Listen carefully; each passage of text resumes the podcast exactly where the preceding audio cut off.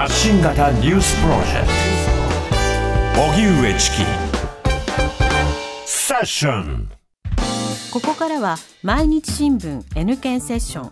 N 検はニュース・時事能力検定を略した言葉で新聞やテレビのニュース報道を読み解く時事力をつけるためのビジネスにも役立つ検定です。毎週月曜のこの時間はそんなニュース・時事能力検定。N 検を目指す方に時事力をつけていただくため一つの時事問題に関するテーマを取り上げ解説とクイズでリスナーの皆さんと学んでいきます。それでは今日取り上げるテーマはこちらです。袴田事件裁判のやり直しが確定。1966年に静岡県で一家4人が殺害されたいわゆる袴田事件。東京高裁は先月13日に再審裁判のやり直しを認め東京高検はこの決定に対する特別抗告を断念。これにより死刑の判決が出ていた袴田巌さんの再審開始が確定しました。解説は TBS ラジオニュースデスクの中村久人さんです。久人さんよろしくお願いいたします。よろしくお願いします。まずは袴田事件のこれまでの経緯について教えてください。はい、えー、まあ事件が起きたのはね今から57年前。57年前。うん1966年のことなんですけれども静岡県の旧清水市今は、まあ、の静岡市になってるんですけどもね、はい、えー、にある味噌製造会社の専務一家4人が殺害されたという事件なんですね。でこの会社に勤めていた袴田巌さんが犯人として疑われて1968年に静岡地裁で死刑が言い渡されたんですよね。でその後1980年に最高裁で死刑が確定したということなんですまあ、ところが袴田さん側はこれは冤罪だというふうに訴えて再審裁判のやり直しをずっと求めてきたわけですよね。うんはい。で2014年に静岡地裁が再審を認めて48年ぶりに袴田さんを釈放したんですけれどもその後2018年に今度東京高裁には地裁の決定を覆して再審を認めなかったんです、うんうんうん、でそれはおかしいということで弁護側が特別抗告して最高裁に送られたんですが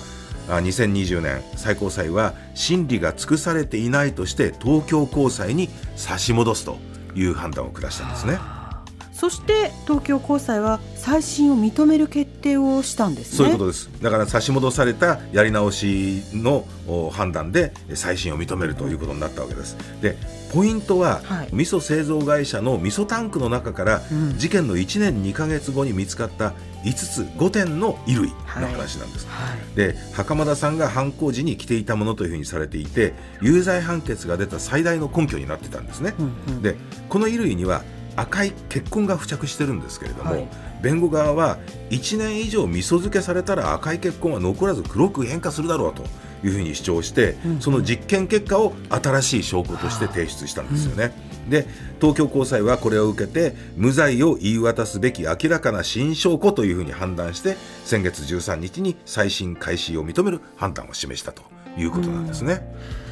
そして東京高検は特別抗告を断念しましたよね。そうなんですね。あの東京高裁の再審を認める判断に東京高検が不服を申し立てる特別抗告、まあ、先月20日までがこう期限とされていたんですけれども断念したんですよね。うんうんでまあ、あの東京高裁の再審認める判断の時にはもうこの5つの衣類はね捜査機関が捏造した可能性が高いとまで踏み込んだ判断を示してたわけですよね。うんうん、で東京高検の山本次席検事は報道陣の取材に対して、えー、東京高裁の決定に承服しがたい点があるものの特別抗告の申し立て自由があるという判断に至らなかったと述べてる、まあ、だから特別抗告を申し立てるという理由が見つからないということなんですよね。うんだからもし特別抗告されていたら今度は最高裁で再審を認めるかどうかの審理を進めなきゃいけなかったということで、はい、それは免れることになったということですよね。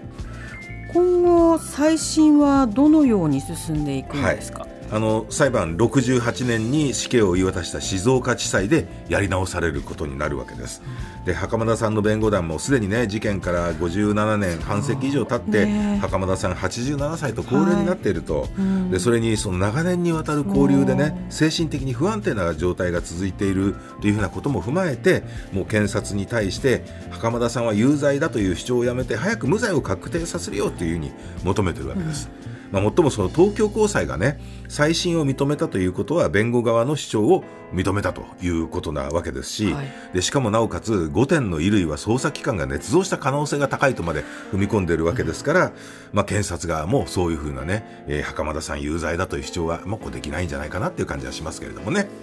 さあそれではここでニュース時事能力問題です。はい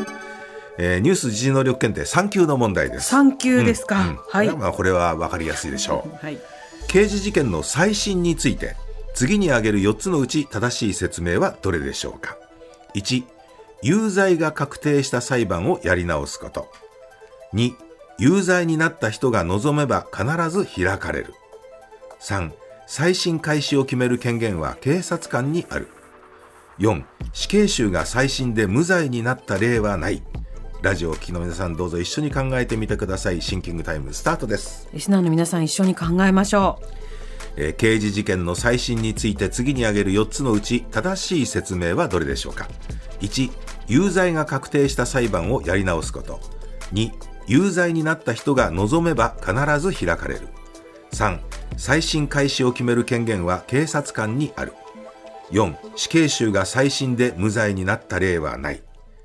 はいシンキングタイム終了です、はい、さあリスナーの皆さんどうぞ一緒にお答えください。南部さん回答何番でしょうか？ではリスナーの皆さん一緒にこれは1番。1番有罪が確定した裁判をやり直すこと。正解その通りです、はい。はい、それが全て間違いですよね、うん、あの2番のね有罪になった人が望めば必ず開かれる。これは再審を始めるには新しい証拠などが必要なわけですよね。これこれこういう証拠が新しく見つかったからこれは無罪でしょっていうふうなね、方向ですよね。それから再審開始を決める権限は警察官にある3番。これは警察官ではなく裁判所が決めるわけですよね。提出された新しい証拠などを判断して裁判所が決めるもの。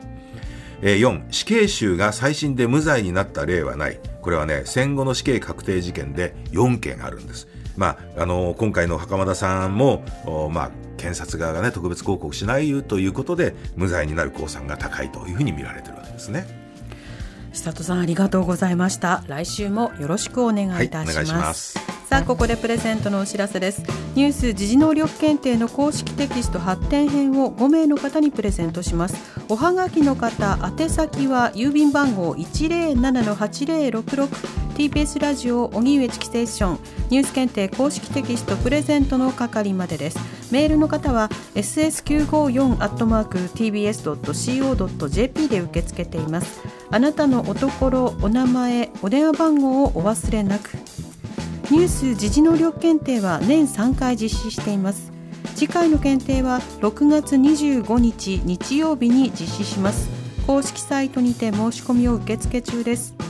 全国37都市の公開会場で受験するマークシート試験のほかご自宅でインターネットを経由して受験する IBT 試験も実施します。